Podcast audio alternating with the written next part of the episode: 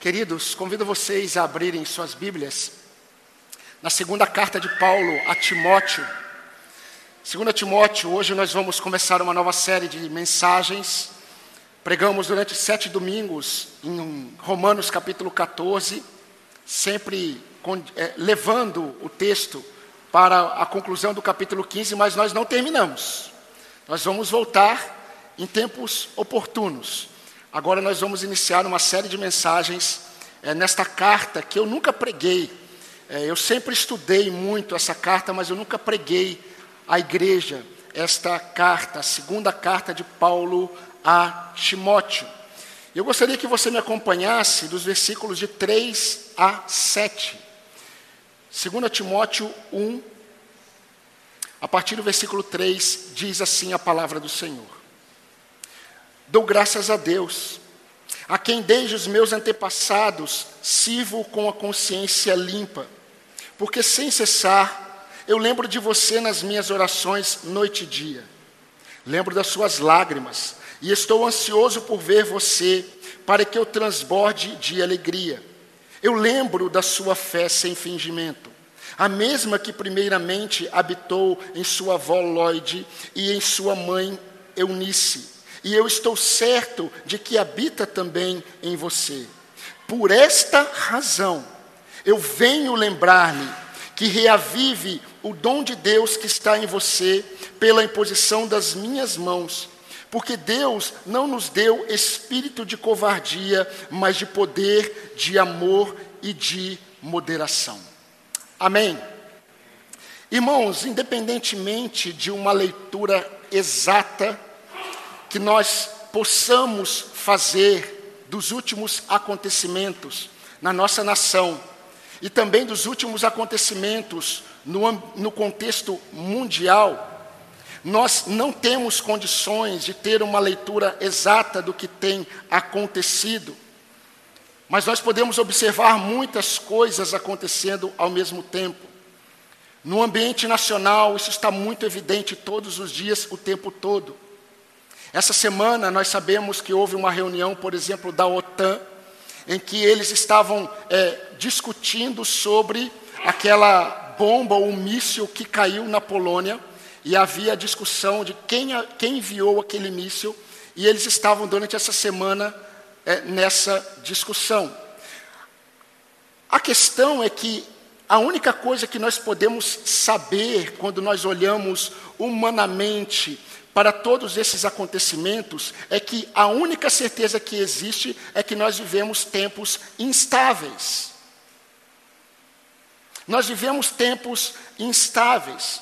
Há mais do que uma expectativa sobre o que virá. Mas há uma sensação de que a qualquer momento o pavio de pólvora vai explodir. Há essa sensação não apenas no Brasil, mas há essa sensação em muitos lugares no mundo ao mesmo tempo, exatamente neste tempo em que nós estamos vivendo. Nós precisamos olhar para Deus, porque nesses tempos, principalmente nesses momentos, diferente de tantos homens e mulheres que não têm onde colocar a sua esperança, estão desesperançosos, preferem acreditar que tudo vai melhorar no final, com uma expectativa que não pode ser pautada e fundamentada em algo sólido. Diferente dessas pessoas que nós oramos por elas, a igreja, ela está como um farol em alto mar, recebendo muitas ondas fortes sobre ela e perseverando firme até o fim. E como nós cantamos tudo isso, essa firmeza da igreja diante de todos os acontecimentos, isso tem a ver com Cristo Jesus. Ele é o referencial da nossa esperança. E nós somos um referencial nas mãos do Senhor nesses tempos difíceis para aqueles que estão prestes a naufragar. Eu não sei se você tem percebido essas oportunidades que Deus tem dado à igreja nesses momentos. Quem dera os crentes, ao invés de perderem tempo fazendo comentários humanistas, carnais nas internets, ou na internet, estivessem é, levando os corações dos homens a olharem para Jesus. Mas, queridos, a partir do ambiente em que nós observamos esse cenário que nós estamos vivendo, eu creio que o Senhor me conduz a alimentar a igreja de tal forma que nós possamos observar o que Deus tem a dizer para nós nestes tempos. E quando nós olhamos essa carta, nós vamos perceber que o Senhor da igreja, sabendo, conhecendo e reinando sobre toda a história, ele sempre nos deixou a Sua palavra para que nós sejamos consolados por meio dela. Nós ainda não pregamos esse texto, não ouvimos. Mais para frente falarei sobre ele. Romanos capítulo 15, versículo 4. Olha o que Paulo escreveu. Pois tudo que no passado foi escrito, foi escrito para o nosso ensino, a fim de que pela paciência e pela consolação das Escrituras tenhamos esperança. Nós vivemos tempos em que o povo de Deus, eles estão esperando por profecias.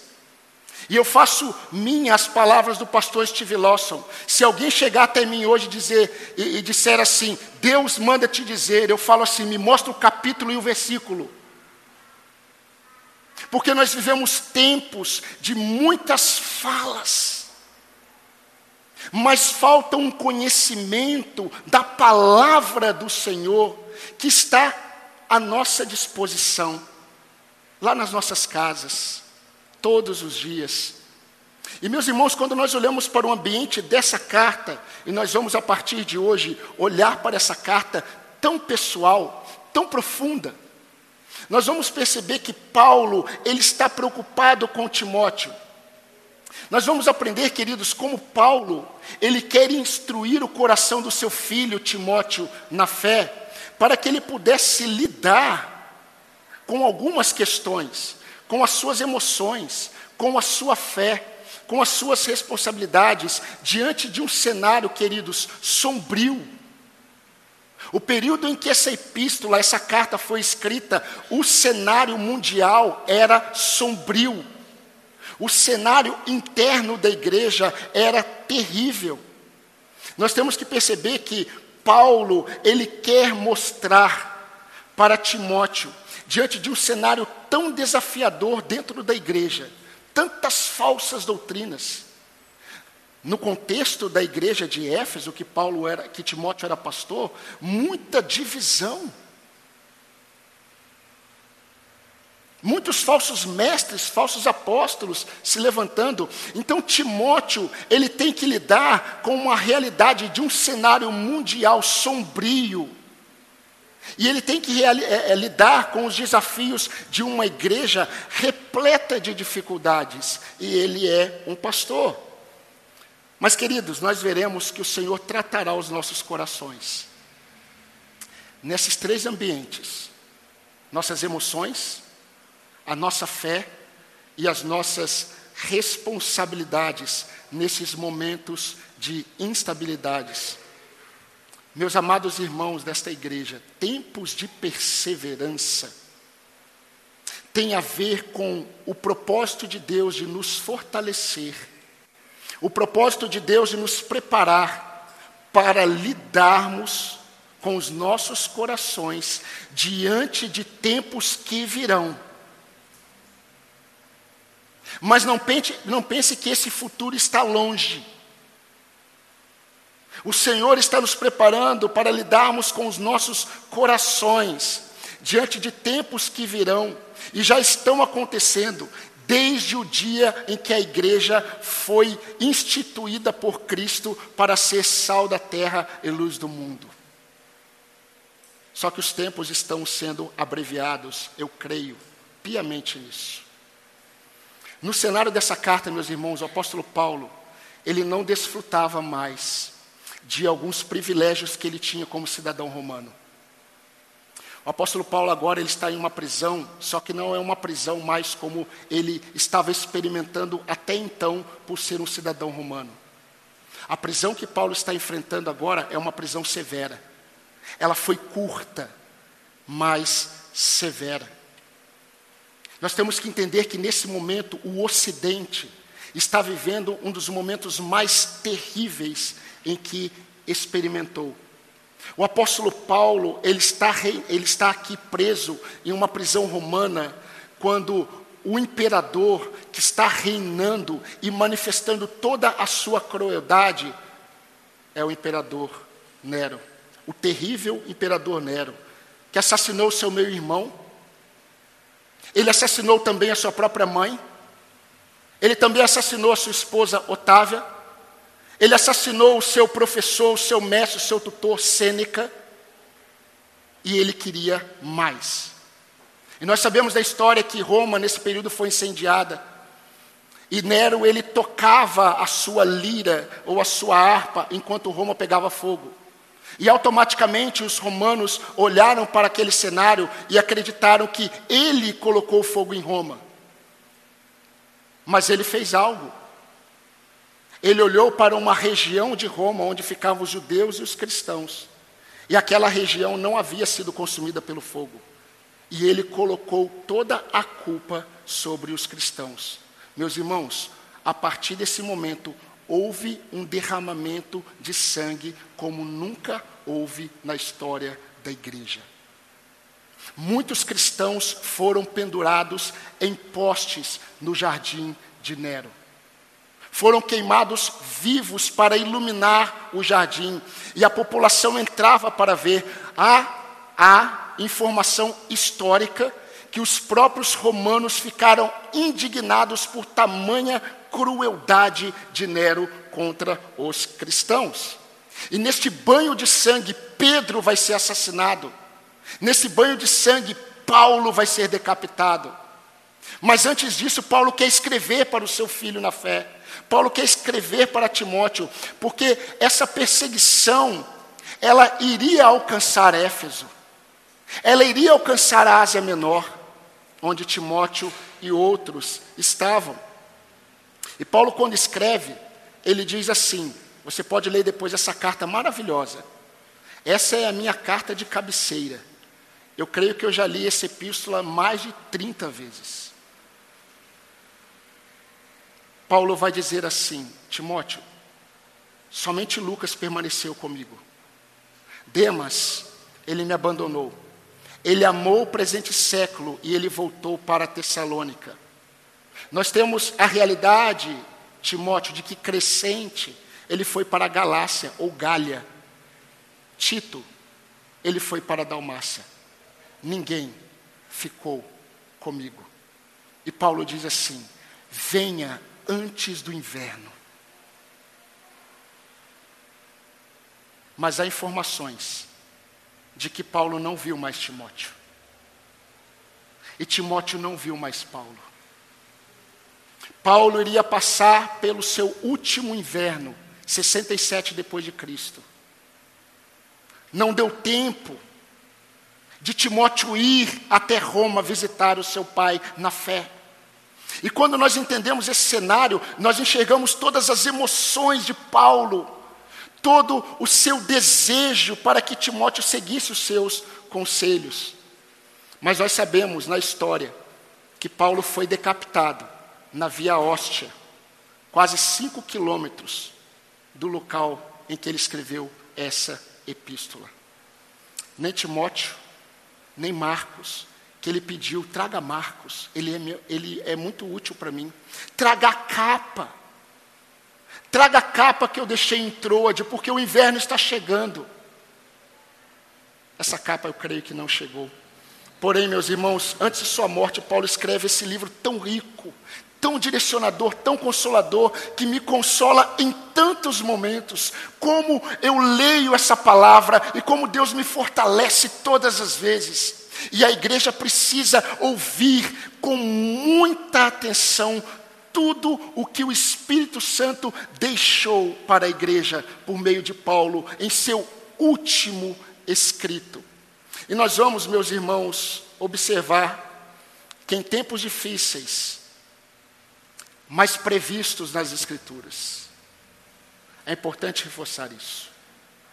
Tudo que nós estamos vivendo e vamos viver está previsto nas Escrituras.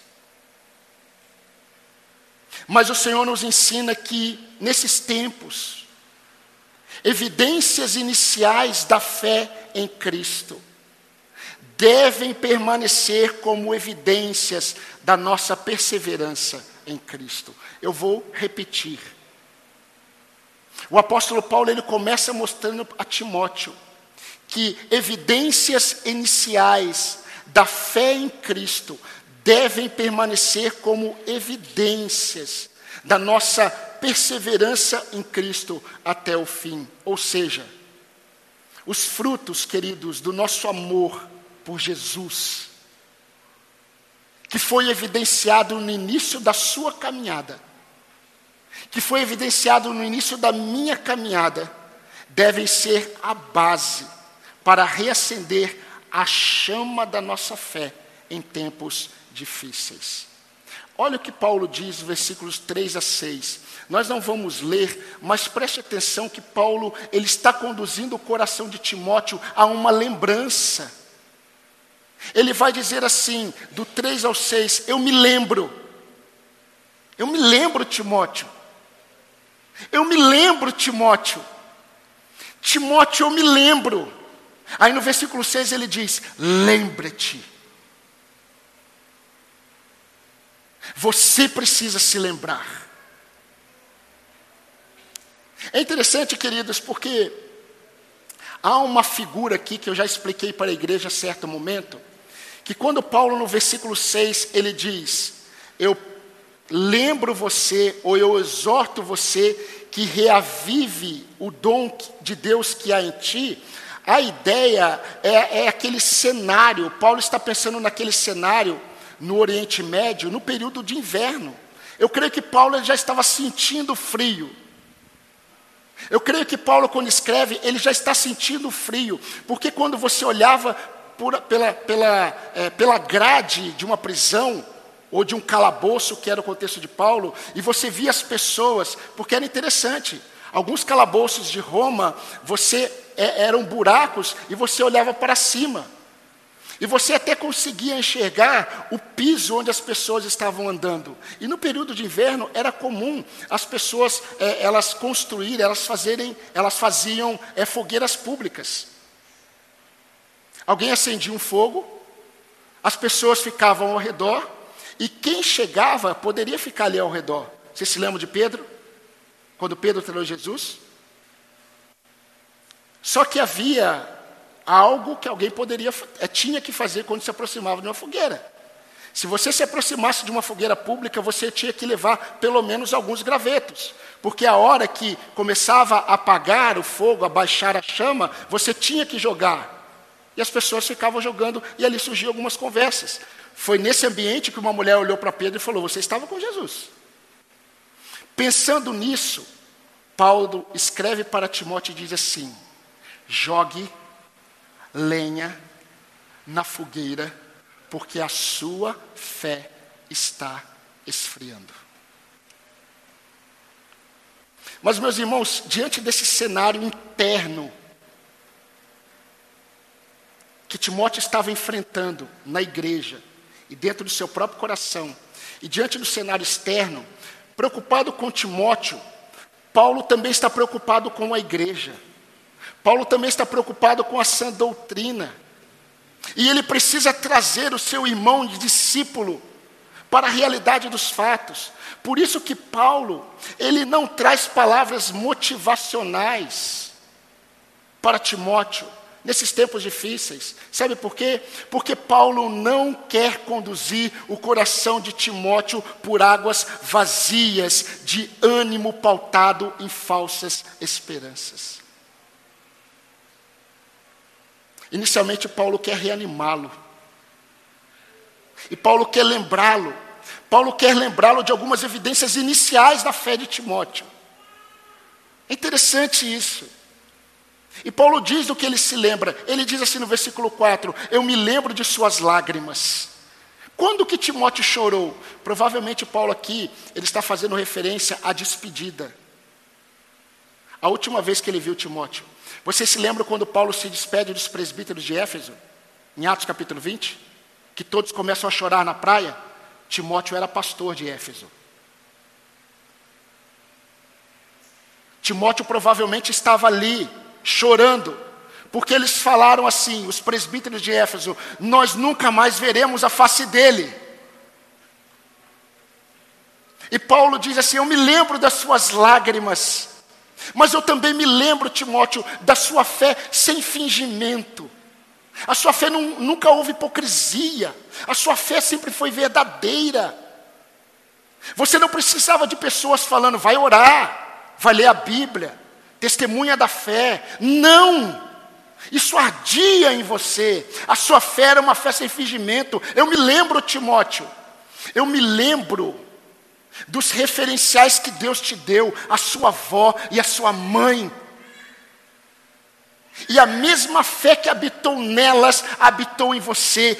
Eu me lembro. Você se lembra, Timóteo? É isso que Paulo está querendo fazer. Você se lembra, Timóteo? Meus irmãos, em outras palavras, Paulo está querendo dizer para Timóteo o seguinte: Timóteo, eu te conheço. Eu te conheço. A realidade atual do seu abatimento não define quem você é. A realidade atual do seu abatimento não define a sua fé. Você precisa se lembrar de como você era. E veja como você está hoje. É isso que eu quero te dizer para você. Antes de fazer uma série de exortações para você, meu filho amado na fé. Eu me lembro de quem você era. Você se lembra? Como que você está hoje? Meus irmãos, imagine a realidade de Timóteo. Alguns comentaristas, eles, eles tentam, e até pode ser verdade, queridos, eles tentam explicar o porquê Timóteo estava abatido. E alguns dizem que Timóteo estava abatido, estava abatido porque Timóteo ele tinha uma personalidade muito fraca. Outros dizem que é porque Timóteo ele tinha constantes enfermidades. Paulo diz isso para ele. Outros dizem que simplesmente Timóteo ele estava desanimado, ele era alguém de ânimo dobre. Estava, estava bem aqui, daqui a pouco estava mal. Eu só quero rapidamente mostrar algumas possíveis realidades na vida de Timóteo. Meus irmãos, Timóteo estava experimentando a realidade de sofrimentos da perseguição que estava em Roma, e não era uma perseguição qualquer, cristãos estavam sendo mortos, Pedro já estava morto. Paulo, no final da carta, ele diz assim: Eu estou sendo entregue como oferta de libação, o meu tempo chegou. Essa perseguição está vindo, está assolando Roma, os crentes de Roma, está vindo para o ocidente. Timóteo também, ele tem temores em relação ao que iria acontecer. Ele é o pastor de uma grande igreja, numa cidade muito difícil, Éfeso. Provavelmente ele estava muito triste pela prisão do seu referencial espiritual, Paulo. Paulo iria morrer. E meus irmãos, ele tinha o desafio de conduzir uma igreja que estava experimentando a realidade de muitos falsos ensinos, além da igreja estar dividida com esses ensinos. Tudo isso eu creio que estava levando Timóteo a esmorecer na fé. E Paulo sabia disso, porque o Espírito Santo havia mostrado isso para Paulo. Agora, olha que interessante. Todas essas dificuldades que iriam vir, todas as pressões que ele já estava, ele, ele já estava vivendo, os desafios que ele tinha de continuar uma tão grande obra, e agora sozinho. Imagine-se no lugar deste homem. Por muito menos, a gente não vem no culto.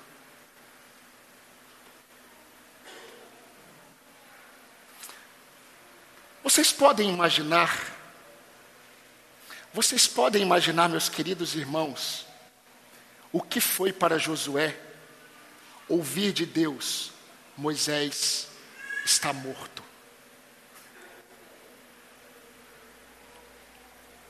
Moisés está morto, Josué. Aquele povo imenso diante da terra prometida Sabendo disso, Deus olha para Josué, chama Josué, e Deus diz para Josué: Josué, meu servo Moisés está morto. Chegou a hora de você conduzir todo este povo, os israelitas, para atravessar o rio Jordão e entrar na terra que eu lhes dou. Seja forte e seja corajoso, pois você conduzirá este povo para tomar posse da terra que jurei dar aos seus antepassados. Seja, porém, forte, muito forte, e tenha muita coragem, e não se esqueça de nenhum dos meus mandamentos. Faça um paralelo com o versículo 7 de 1 Timóteo, de 2 Timóteo capítulo 1. Porque Deus, Timóteo, não nos deu um espírito de covardia, mas de poder, de amor e domínio próprio. Por isso que antes ele disse: reavive-se, jogue lenha na fogueira. Fica difícil, queridos, aplicar essas realidades da igreja desse período aqui de Timóteo e Paulo com a nossa realidade da igreja brasileira. Fica difícil. Sabe por quê? Porque nós nunca experimentamos qualquer tipo de perseguição parecida com essas que eles estavam sofrendo.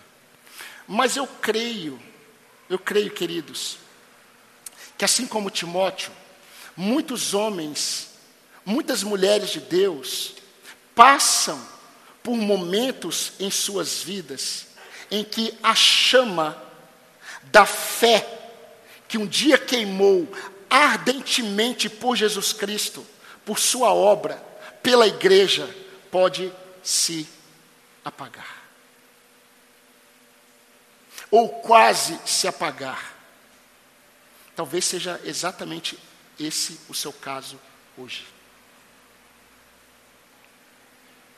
A sua fé não é mais aquela do início.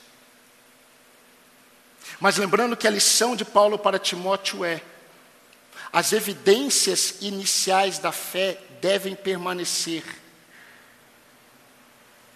devem permanecer como perseverança em perseverança em tempos difíceis.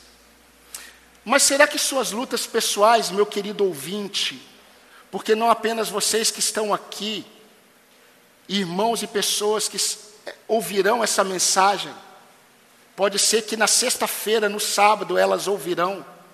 O Espírito Santo sabe quando isso vai acontecer.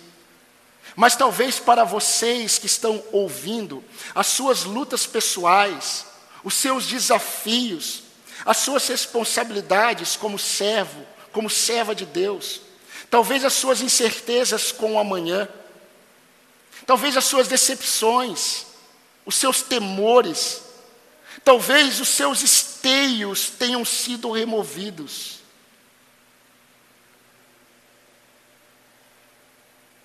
e você sente que a sua fé não é a mesma que no início da caminhada, porque a sua chama já não queima com tanta intensidade por Jesus.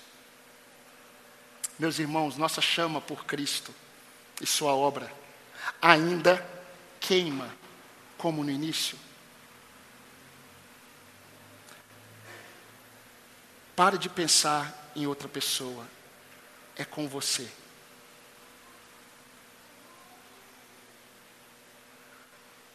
Qual é a causa do seu abatimento? Que não seja, meu querido, minha querida irmã, que não seja o pecado. Porque é impossível o crente se abater em sua fé sem que o pecado esteja atuante.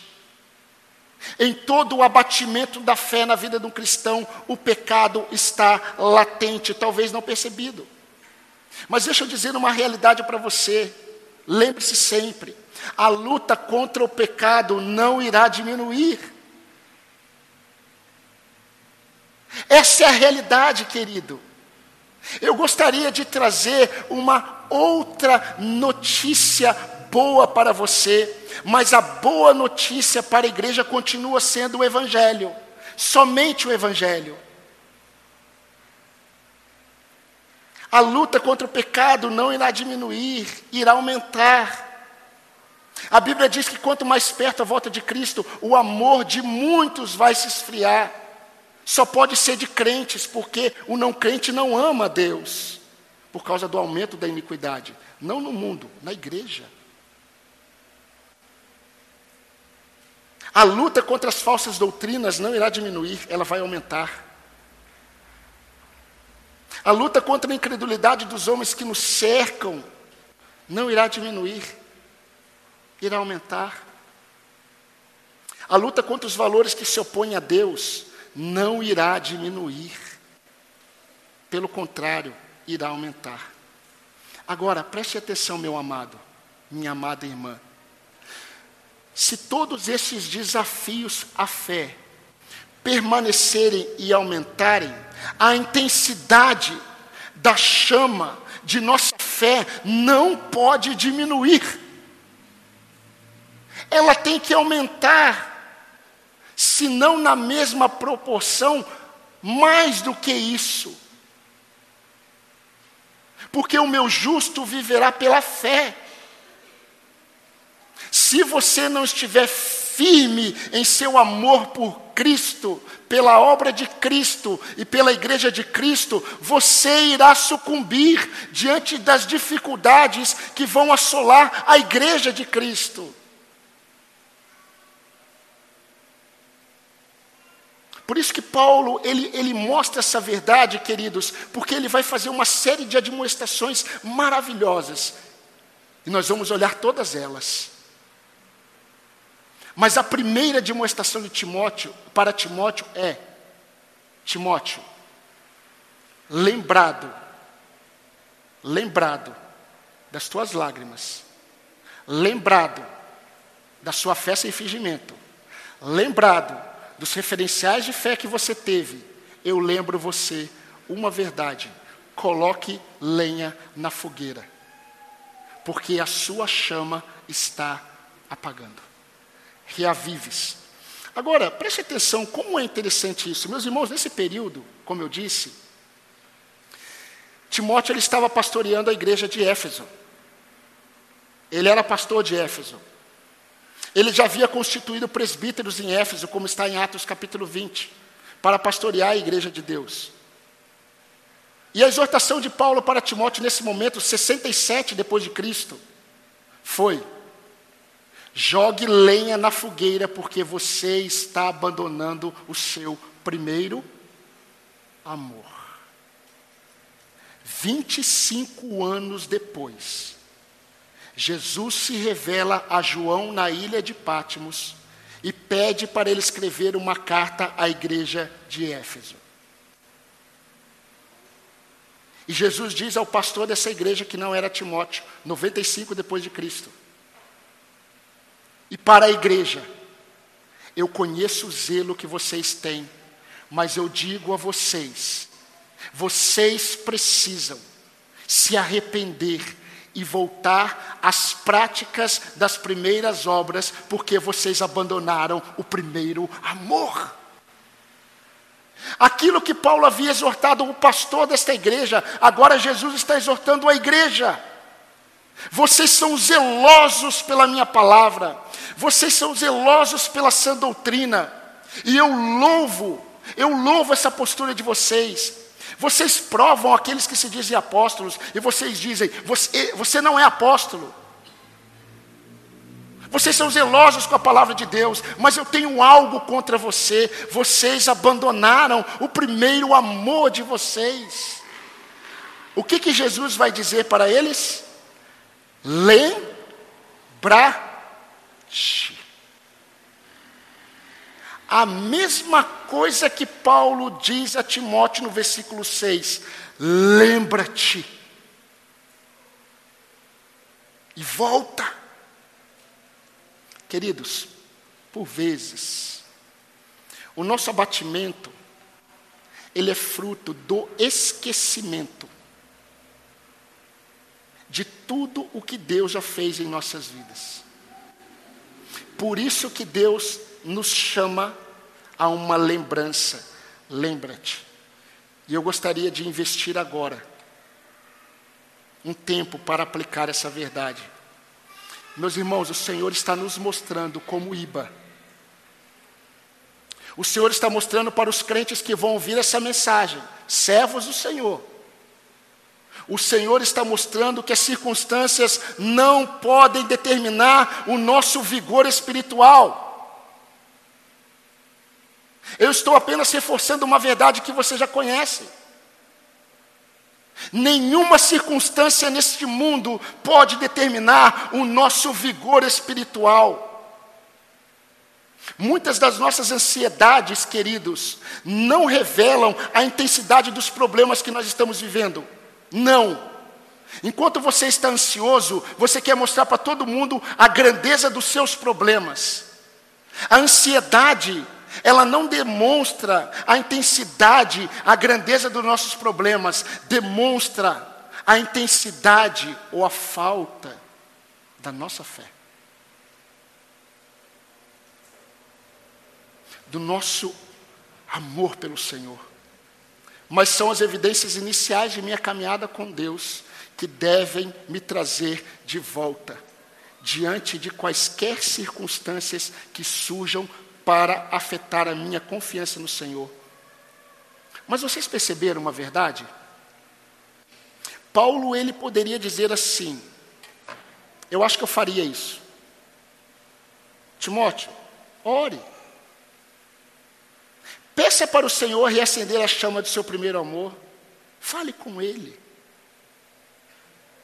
Eu acho que eu faria isso.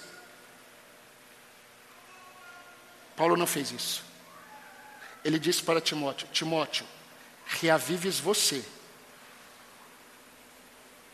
a chama que está apagando. Ele diz assim: você precisa jogar lenha na fogueira, você precisa se levantar. Isso nada tem a ver com a força que há em você, no sentido do homem, tem a ver com o poder que há em você por meio do Espírito Santo de Deus. E você deve se levantar não na sua força, mas a força do Espírito Santo de Deus. Mas você deve agir. Agora, olha que interessante, Jesus, quando ele vai escrever para a igreja em Éfeso, Jesus ele poderia dizer assim para a igreja: orem, peçam ao Pai que conduza vocês ao primeiro amor. Não poderia dizer isso? Jesus não fez isso. Jesus disse assim: lembra-te de onde você caiu, arrepende-te e volta às práticas das primeiras obras. É com você, não é comigo. Os crentes muitas vezes se esquecem que esperar em Deus é esperar agindo em direção a Ele. E queridos, isso nos ensina que o esfriamento da fé, ele é causado pelas perspectivas erradas que nós temos do nosso coração. Perspectivas erradas que nós temos das circunstâncias. E também perspectivas erradas que nós temos do poder do Espírito Santo de Deus. Você é templo do Espírito Santo de Deus. Isso significa poder de Deus. Por isso que logo depois de chamar Timóteo, jogue lenha na fogueira, Paulo diz: porque Deus não nos deu um espírito de covardia, mas de poder, amor e domínio próprio. Aprume-se, homem. Aprume-se, mulher de Deus. Volta ao seu primeiro amor, porque a chama está apagando. Meus irmãos, enquanto muitos crentes estão à procura de um milagre, para que o estado da fé mude, Deus está pedindo uma mudança imediata de postura.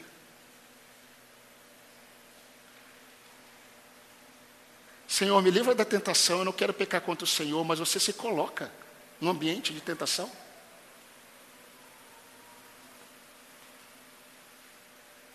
Como disse certo puritano, você pediu para Deus te livrar da queda do pecado e ficar num ambiente de tentação é a mesma coisa você, de você acender o fogão e dizer, e dizer, e dizer assim para você mesmo: Eu não posso me queimar, mas você coloca a sua mão em cima do fogo. Paulo escrevendo aos Romanos, ele disse assim: preste atenção. Ele não disse, orem para que vocês sejam fervorosos de espírito, faça uma vigília de oração para que vocês sejam fervorosos de espírito. Sejam fervorosos de espírito, servindo ao Senhor. Mas eu sei que é inevitável, é inevitável. Nós precisamos depender do Senhor em todo o tempo. Em todo o tempo. Em todo o tempo nós precisamos orar ao Senhor. Nós precisamos pedir para que o Senhor reacenda a nossa devoção a Ele. Mas deixa eu te dizer uma verdade que Paulo está mostrando para Timóteo: tem muito mais a ver com você, comigo, do que com Deus. Porque você já tem o Espírito Santo da promessa, se você está em Cristo Jesus. E me permita ser mais pessoal. O que tem causado o esfriamento da sua fé é o pecado? Porque o pecado é um balde de água fria no nosso ânimo espiritual. É o pecado que tem produzido o esfriamento da sua fé? Deixa eu dizer algo para você. Pense nisso, se arrependa disso e mude imediatamente de direção. Saia do ambiente que você costuma ficar, que te conduz ao pecado. Remova da sua vida aquilo que tem facilitado a sua queda. Agora, talvez para uma outra pessoa, o que tem apagado a sua chama são as incertezas com o futuro? Em jovem. Se essa é a sua realidade, isso tem produzido abatimento no seu coração, se arrependa. E volte a confiar em Deus. Volte a confiar plenamente no Senhor. Meu irmão, minha irmã, volte à prática do jejum e oração que você deixou pelo caminho há muito tempo. Ah, pastor, nós somos tradicionais, nós jejuamos? Eu não sei. Eu não sei se nós jejuamos. Mas nós não precisamos proclamar um jejum solene. Porque o jejum ele é algo muito pessoal juntamente com o coração em nossa dependência de Deus. Mas nós aprendemos a caminhar tanto na nossa própria força que nós nos esquecemos das primeiras obras. Esses dias eu estava cantando os cânticos das primeiras obras, meus irmãos, misericórdia. Os cânticos que eu cantava no, no meu primeiro amor é daqueles que eu não ousaria cantar aqui porque a doutrina é toda torta. Mas posso dizer uma coisa para você? Cantei todos, chorando.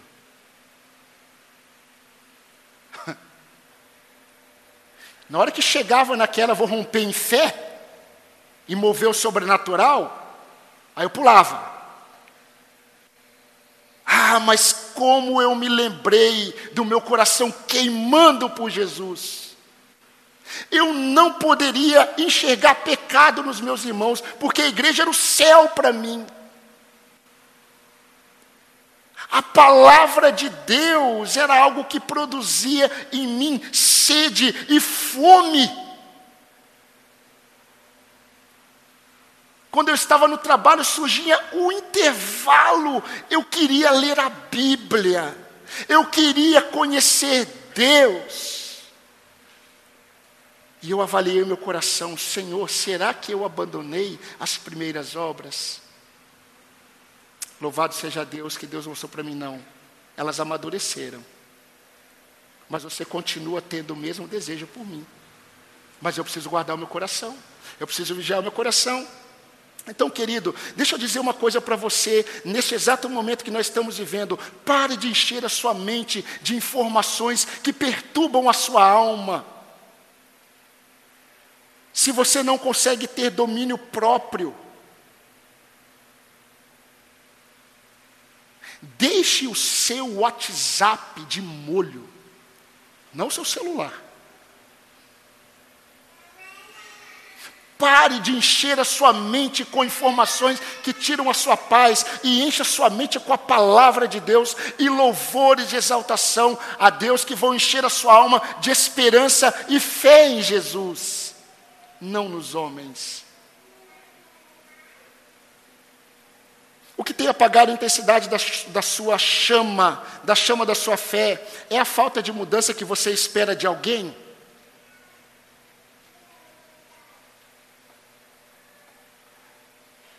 Isso te desanima, não é? Você espera em homens, não em Deus. Mude a sua postura e olhe para Jesus. A mudança do outro não depende de você, a sua sim. A sua sim.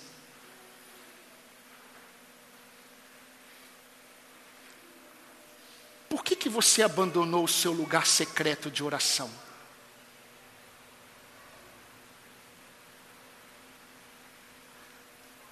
Não é o quartinho, nem o monte, é o momento com Deus. Por que você anda ocupado por tantas coisas, Marta? Por que, que você não se assenta um pouco aos pés do seu Senhor? Para ouvi-lo, para falar com Ele. O que tem ofuscado o seu primeiro amor são os muitos desafios que você tem como pai, como marido, como esposa, como mãe, como um jovem que está na incerteza com o futuro como alguém que é sozinho, que luta contra as dificuldades de se viver sozinho, que não é fácil. O que tem ofuscado o seu primeiro amor tem a ver com a administração do seu trabalho tão cheio de incertezas e ameaças. Porque, pelo amor de Deus, tem trabalho que você ouve toda semana, a qualquer momento vai ter corte. A qualquer momento as cabeças vão rolar. E as pessoas ficam desesperadas há 15 anos por 15 anos, 20 anos. Nós não podemos esmorecer por aquilo que nós não temos o controle. Deus tem. E a sua vida está oculta em Cristo. E por que que na hora de confiar, você confia no que os homens dizem? Eu me lembro certa vez, vocês vão se lembrar desse episódio, no período em que eu era empregado, já contei esse testemunho na Volkswagen e começaram a mandar aquelas cartas, enviar aquelas cartas, e o diretor, o gerente, me chamou e falou assim: Olha, você vai embora.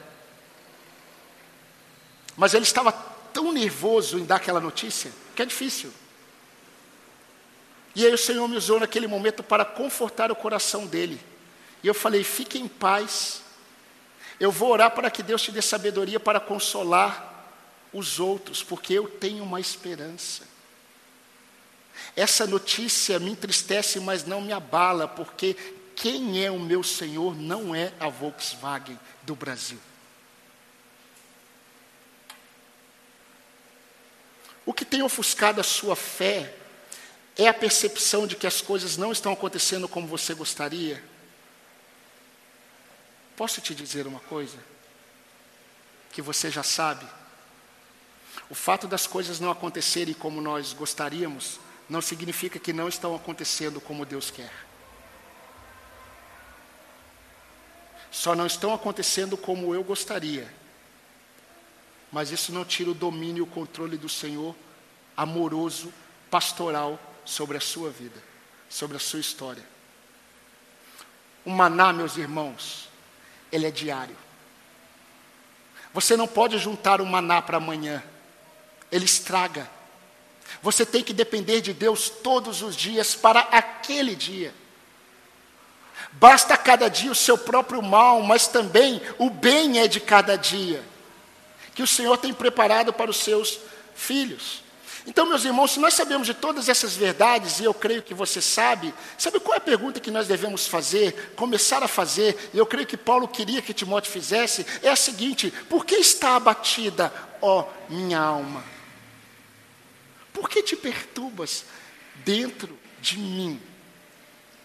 Não tem lógica. Espere em Deus, pois ainda eu o louvarei. Queridos, por causa de uma tempestade na Bretanha, numa ilha no oeste da França, em 1989,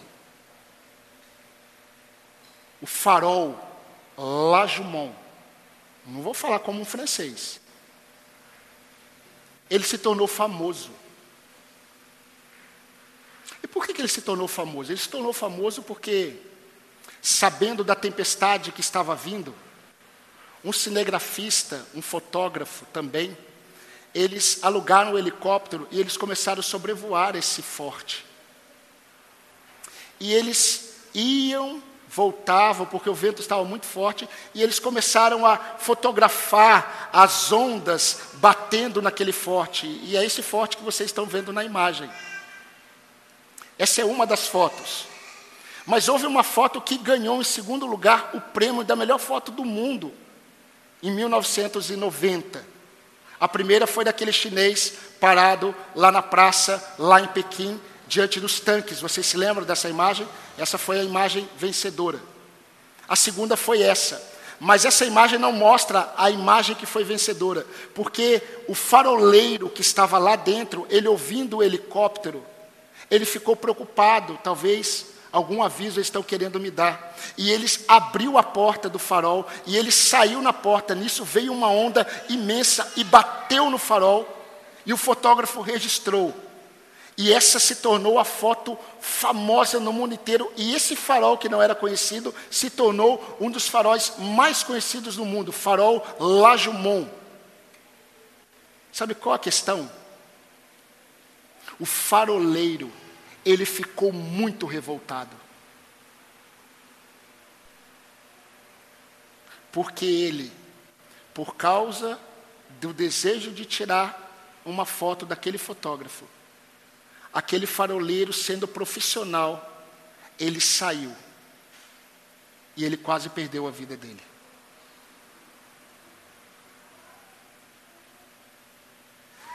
Por que, que eu estou falando isso? Porque, meus irmãos, nós precisamos tomar muito cuidado com as ondas que surgem para nos arrastar do nosso lugar seguro, que é Jesus. O nosso lugar seguro não é não é a estabilidade econômica do país ou do mundo. Não é. A nossa estabilidade nada tem a ver com governos. A nossa estabilidade está em Cristo Jesus. Pedro que o diga. E eu quero terminar trazendo a você a memória esse cenário de Pedro. Pedro, ele volta a pescar. Porque os olhos dele estão nele. Pedro, ele volta a pescar porque os olhos dele estão nos acontecimentos. Acabou. Jesus morreu, ressuscitou, apareceu, mas acabou. E ele não conseguia enxergar as coisas como estavam acontecendo de fato. Até Jesus chamar Pedro para uma conversa particular na praia. E quando eu estava escrevendo isso, meus irmãos, Sabe o que, que eu pensei? Eu creio que o que falta para muitos de nós, sabe o que, que é? É exatamente esse particular com Jesus. E aí Jesus aparece na praia, chama Pedro, e aí conversa com Pedro, revela o coração de Pedro e mostra para Pedro: Pedro, você percebe que não dá para confiar nas suas declarações. Aí Pedro percebe, Pedro diz para Jesus: Senhor, tu sabes nem eu sei o que eu digo, Porque o que eu disse lá atrás não era de fato verdade. Tu sabes. Por mim, eu te amo. Mas tu sabes a verdade. E aí Deus direciona o coração de Pedro para o início por isso que Jesus ele faz como foi no início. Ele aparece na mesma praia, no mesmo ambiente, eles vão pescar, não conseguem pescar. Jesus manda que eles joguem no lado direito. Da mesma forma, o que Jesus faz? Jesus leva Pedro para o início. Aí Paulo vem para Timóteo e diz assim: Timóteo, lembra-te. E reacende a chama. Jesus olha para a igreja de Éfeso e diz assim: lembrem-te, lembrem-se, ou lembra-te para o pastor de Éfeso, lembrem-se, se arrependam e voltem ao primeiro amor. Jesus olha para Pedro e diz assim: Pedro, tu me amas mais do que estes. Então volta. Lembra que eu falei lá no início? Você será pescador de homens? Volta. Apacenta as minhas ovelhas. E deixa eu, te, deixa eu terminar esse sermão fazendo uma pergunta para você. Paulo disse isso para Timóteo. Jesus disse isso para a igreja de Éfeso. Jesus disse o que disse na praia para Pedro. O que o Senhor diz hoje para você? Sobre a chama da sua fé. Eu quero terminar com Hebreus capítulo 10, 35 a 39. Se você puder abrir a sua Bíblia, abra a sua Bíblia. Hebreus 10, 35 a 39.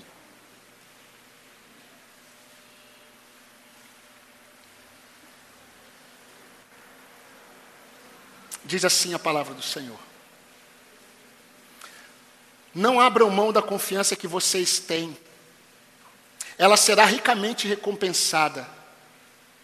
Porém, vocês precisam perseverar, de modo que, quando tiverem feito a vontade de Deus, recebam o que Ele prometeu, pois em breve, muito em breve, aquele que vem virá e não demorará. Mas o meu justo viverá pela fé, e se retroceder, não me agradarei dele. Nós, porém, não somos os que retrocedem e são destruídos, mas somos os que creem e são salvos. Que Deus abençoe ricamente as nossas vidas com essa palavra. Amém, irmãos? Convido você a baixar sua cabeça. Vamos orar ao Senhor enquanto o ministério de culto vem à frente para adorarmos ao Senhor. Fale com Deus. O que o Senhor disse para você nesta noite? Como está a chama do seu amor por Jesus, do seu amor pela igreja dele, do seu amor pela obra que ele confiou a você? Como está a chama da sua fé? Você se lembra das primeiras obras? Você se lembra como era ardente o seu amor por Cristo? Você se lembra dos momentos a sós com o Senhor, em oração?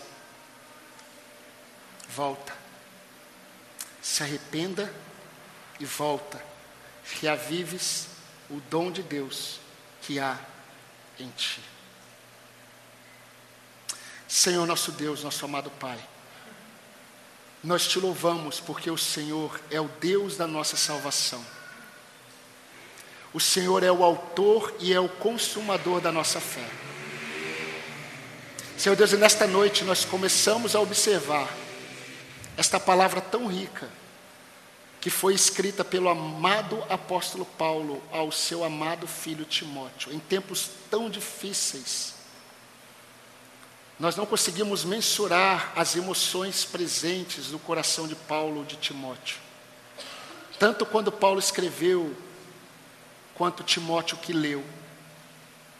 Mas eu quero te louvar porque esta palavra que foi escrita lá atrás, ela continua surtindo o mesmo efeito poderoso para reavivar a nossa fé no Senhor. E eu quero entregar ao Senhor as nossas vidas. Eu quero entregar ao Senhor essas vidas que ouviram essa mensagem. Ó oh Deus, eu quero pedir que o Senhor coloque de pé. Que o Senhor ajude esse meu irmão a tomar posturas em direção ao Senhor, de tal forma que a fé, o amor, as primeiras obras sejam reacendidas e voltem a queimar no coração desse teu filho e dessa tua filha. E se há alguém aqui que ainda não tem o Senhor como único Senhor, que seja noite de salvação, porque só o Senhor tem o poder para transformar o pecador, assim como o Senhor nos transformou em Cristo Jesus. Senhor Deus, nós queremos terminar esse culto dizendo ao Senhor que no Senhor nós podemos nos alegrar. Diante de todas as circunstâncias, no Senhor nós podemos nos alegrar.